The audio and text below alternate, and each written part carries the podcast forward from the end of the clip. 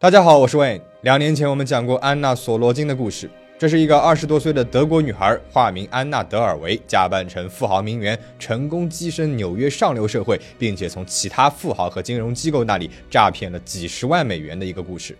那感兴趣的小伙伴可以看一下我们之前的视频啊。啊，今天我们故事里面的主人公虽然不像安娜那样跨国诈骗，还接触到了名人，但是他的诈骗金额和大胆程度一点也不输安娜。她就是被称为越南版安娜的杨蒂娜。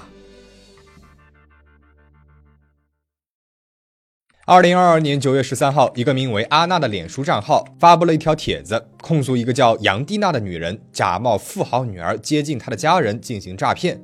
这个杨蒂娜和阿娜丈夫的表弟结了婚，然后经常向他们家借钱，还骗表弟筹集了数百亿的越南盾投资了房地产。他租了别墅和豪车来假装成富家子女，还雇人假扮成他的家人参加婚礼，总共是骗取了他们家大概一百七十亿的越南盾，约为七十二万三千美金。乍一听，好像是哪一个电视剧里面的情节，居然在现实当中发生了。啊，这个阿娜到底是什么人？她口中说的杨丽娜又是谁呢？阿娜和丈夫在越南的首都河内市经营着一家美容医院，主要是做微整形和医美护肤。有一天，有一个穿着高级服装、手挎名牌包包的年轻女人走进了店里面，说自己最近在忙一些投资的大项目，所以想在脸上纹几颗可以招财的痣。那之后，她又来做了几次医美项目，成为了店里面的熟客。这个女人叫杨蒂娜，店里的员工们都觉得她性格随和，出手相当阔绰。她有的时候会额外的付给美容医院好几倍的辛苦费，还会请员工们吃饭等等。很快，美容医院的老板阿娜也注意到了杨蒂娜这个不同寻常的客人。有一次，杨蒂娜来做丰唇手术的时候，刚好在店里碰到了阿娜的丈夫阮仲清。而阮仲清呢，是从富裕家庭走出来的纨绔子弟，坚信有钱人都是人上人。因此，当他注意到从头到脚都是名牌的杨蒂娜时，便主动的上去问好。接下来的几个月，杨蒂娜和阮仲清成为了好朋友，阮仲清还把表弟介绍给他认识。在和阮仲清表弟交往的过程当中，杨蒂娜也丝毫没有吝啬，给自己的新男友送了非常昂贵的名牌包和手表。两个人坠入爱河之后，杨蒂娜还邀请男友和他的家人来自己的豪华别墅做客。她告诉男友的家人，自己的父亲是越南最有钱的亿万富翁之一，但是父亲生活低调，不想暴露在人们的视野当中，所以很少有人听说过父亲的名字。有了绅士的加持，杨蒂娜在男友心中变得更加的完美了。二零一八年十二月三十一号，杨蒂娜和男友在河内的一家五星级酒店里举行了一场极其豪华的婚礼。会场内装扮的高档华丽，安排了各种演出。会场外还停着一辆夺目的劳斯莱斯，据说是杨蒂娜的富豪老爸给她的嫁妆。在婚礼上，杨蒂娜穿着华丽的婚纱，一手拿着捧花，一手挽着父亲的胳膊，缓缓地走向了新郎。新娘、新郎的亲朋好友坐在台下，为他们的幸福热烈的鼓掌。但是，只有杨蒂娜知道，这个豪华婚礼大厅里的一半人的笑容之下，都隐藏着秘密。他们并不是她真正的亲朋好友，而是她花钱雇来的演员。在踏进这个婚礼现场以前，他们可能从来都没有见过杨蒂娜。婚礼之后，她还联系了其中的一些演员，聘请他们继续扮演自己的家属，和丈夫的家人见面，好维持精心打造的人设。婚礼结束了一段时间之后，杨蒂娜告诉丈夫的家人，自己正在帮父亲出售一个很有投资前景的地产，如果有人感兴趣的话，她可以提供折扣。地产的原价是五亿越南盾一平方，打折之后只卖一点五亿越南盾。啊！听到这个消息之后，阮仲清和表弟赶紧想办法从各处筹钱，生怕是错失这个投资的好机会。但是阿娜的直觉告诉她，事情可能没有想象的那么简单。可是杨蒂娜雇佣来了演员，假扮成地产销售，还用假的文书成功的骗过了阮仲清和自己的丈夫。除了用地产投资等名分诈骗钱财之外，杨蒂娜还时不时的向阿娜和阮仲清借钱。理由一般都是自己在外面购物，但是忘记带卡了。这样的情况一次又一次的发生着，阿娜就起了疑心了。一问阮仲卿，这才知道他们已经陆陆续续的向杨蒂娜转了相当于七十多万美金的越南盾了，杨蒂娜则一分也没有还过。有一天，阮仲卿表弟的父母准备低价卖掉他们的房子来购买杨蒂娜所说的那个房产时，发现钱不够，于是就问阮仲卿能不能借他们一些钱。阿娜听说这个消息之后，让他先别借钱，自己去问问房产公证处的人。来到了公证处之后，工作人员告诉了他一件不同寻常的事情。这工作人员说，杨蒂娜不久之前遭遇了意外事故，住进了医院，但是因为事发紧急，她没有带钱，钱和卡都放在了家里，因此这个工作人员还借给了她一亿越南盾来支付医疗费。听到了这里，阿娜不祥的预感愈发强烈。他询问了美容医院的员工，发现杨蒂娜几乎向每一个人都借过钱。他这才意识到，和杨蒂娜的相识其实从一开始就是一场骗局。那一百多亿的越南盾很有可能已经打水漂了。阿娜的怒火直冲脑门，他去到了杨蒂娜住所质问她，并且用手机录了音，打算报警。但是杨蒂娜苦苦的哀求阿娜，说自己很小的时候就失去了母亲，才做了很多的错事儿。他说他想回家看看他的父亲，并且会要求父亲卖掉所有的房产来偿还欠款。他甚至还说自己怀孕了，恳求阿娜给自己一个重新开始的机会。考虑到杨蒂娜现在没有偿还的能力，阿娜最终没有选择报警，同意让杨蒂娜回家想办法还钱。可是，一个骗子的话怎么能够相信呢？杨蒂娜并没有像他说的那样改过自新，也没有满足于已经骗来的这些钱。他离开了河内市，开始寻找他的下一个目标。二零二一年三月，杨蒂娜和越南大乐市的一个男人结了婚。根据杨蒂娜发在社交网站上的图片，这次的婚礼是在一个森林中举办的。婚礼现场被星光点点的灯串和鲜花围绕着。杨蒂娜和她的新丈夫依偎在一起，一脸幸福的样子。而台下坐着一众嘉宾。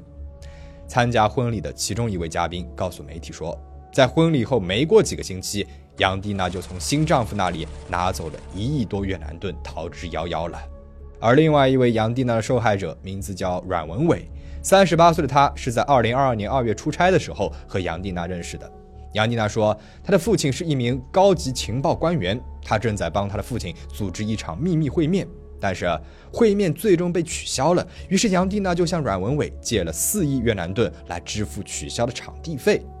同时，另一个自称是杨蒂娜父亲的人也在网上联系了阮文伟，找他要钱。等他反应过来这是一场骗局的时候，杨蒂娜已经骗走了他十五亿越南盾了。被骗之后，阮文伟开始在网上联系杨蒂娜的其他受害者，并且代表十四位受害者起诉了杨蒂娜。我们可以看出来，杨蒂娜的诈骗套路大致相似。她给自己包装的形象都是身份特殊的白富美啊，父亲有钱有势，有时呢是政府官员，有时是商人。但无论是哪种说法，都很少有人怀疑她的身份。她会通过给身边的人送昂贵的礼物来骗取他们的信任，为日后借钱打好基础。取得信任之后，就最大程度的骗取金钱，然后快速的找下一个对象。让人百思不得其解的是，这样漏洞百出的人设，居然是骗人一骗一个准。除了情感诈骗，杨蒂娜还随手做了一笔卖租赁汽车的生意。二零二一年十二月，杨蒂娜在胡志明市的一家公司租了一辆汽车，签订了租赁合同，租车的有效期为二零二二年一月二十四号到二零二二年的四月二十四号。但是租车合同到期之后，公司的工作人员联系了他，他却迟迟没有支付租金。二零二二年的六月份，他想在宁平市开一家水果店，为了筹集开店的钱，他以四点五亿越南盾的价格把车子卖给了河内的一个男人。他回到了胡志明市，上网花了五百万越南盾定制了一个假的登记证，交给了那个男人，并且承诺说，二零二二年六月三十号将车主的名字改掉。但是之后他一直找借口回避，男人这才意识到自己被骗了。但是如鱼得水的杨蒂娜也有翻车的时候。二零二二年七月中旬，在胡志明市经营一家咖啡馆的阮谦，在脸书上收到了来自杨蒂娜的好友申请，两个人开始聊天。杨蒂娜经常点赞阮谦的帖文，一来二去的，两个人就决定见一面。八月二日，杨蒂娜约阮谦在一家咖啡馆见面。她年轻漂亮的外表给阮谦留下了深刻的印象。从那次见面开始，杨蒂娜就经常的约阮谦去喝咖啡，勤快的时候一周约两次。两个人相识一段时间之后，杨蒂娜开始向阮谦输出自己编造好的谎言。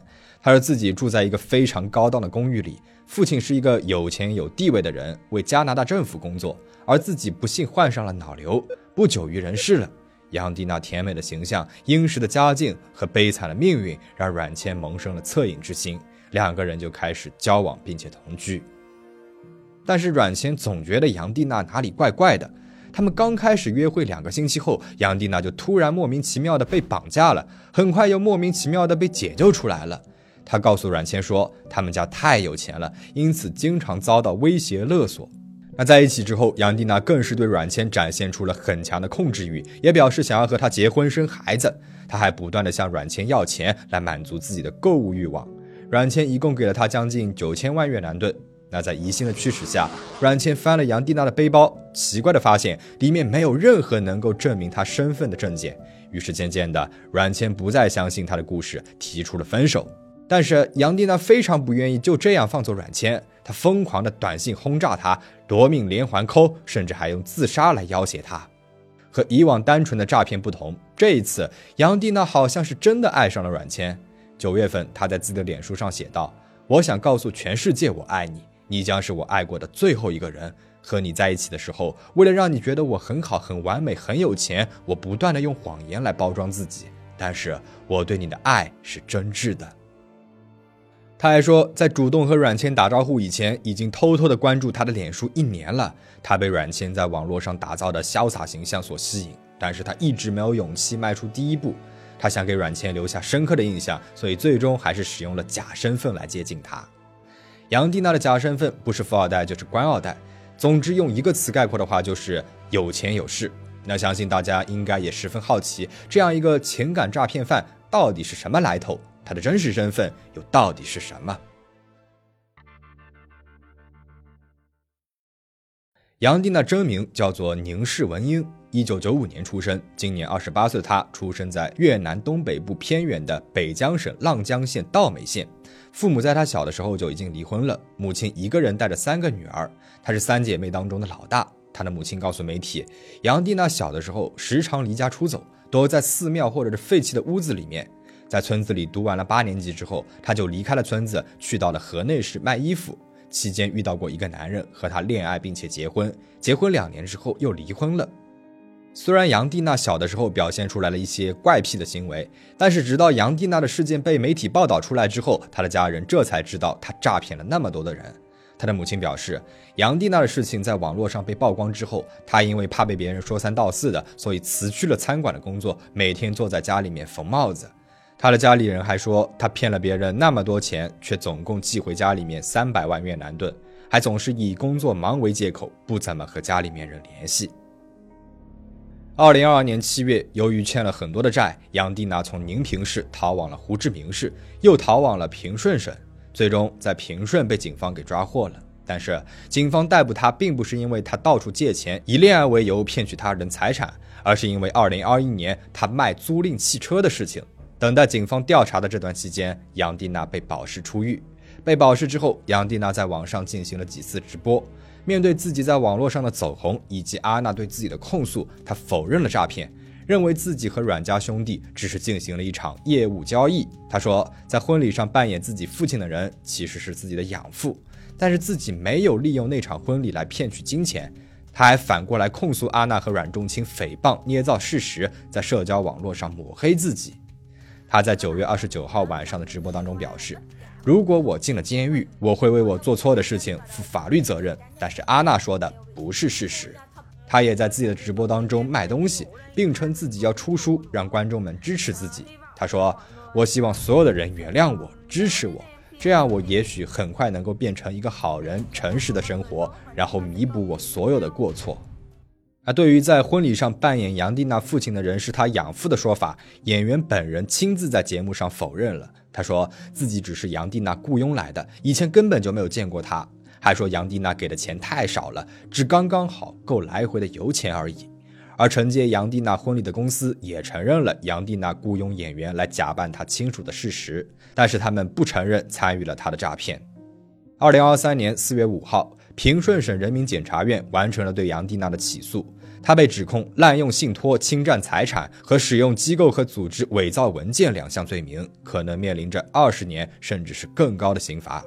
民事赔偿方面，他向自己租车的公司支付了三亿越南盾，向买他车的受害者支付了三点六亿越南盾。关于他实施财产诈骗的案件，虽然不断的有受害者报案，但是警方认为目前还没有足够的证据认定诈骗事实成立，因此还在继续的调查之中。阿娜则在一场直播当中表示，有电影导演找到了自己，想要拍部越南版的《创造安娜》，他很有意向合作，并且打算把电影的所得分给被杨蒂娜欺骗的那些受害者们。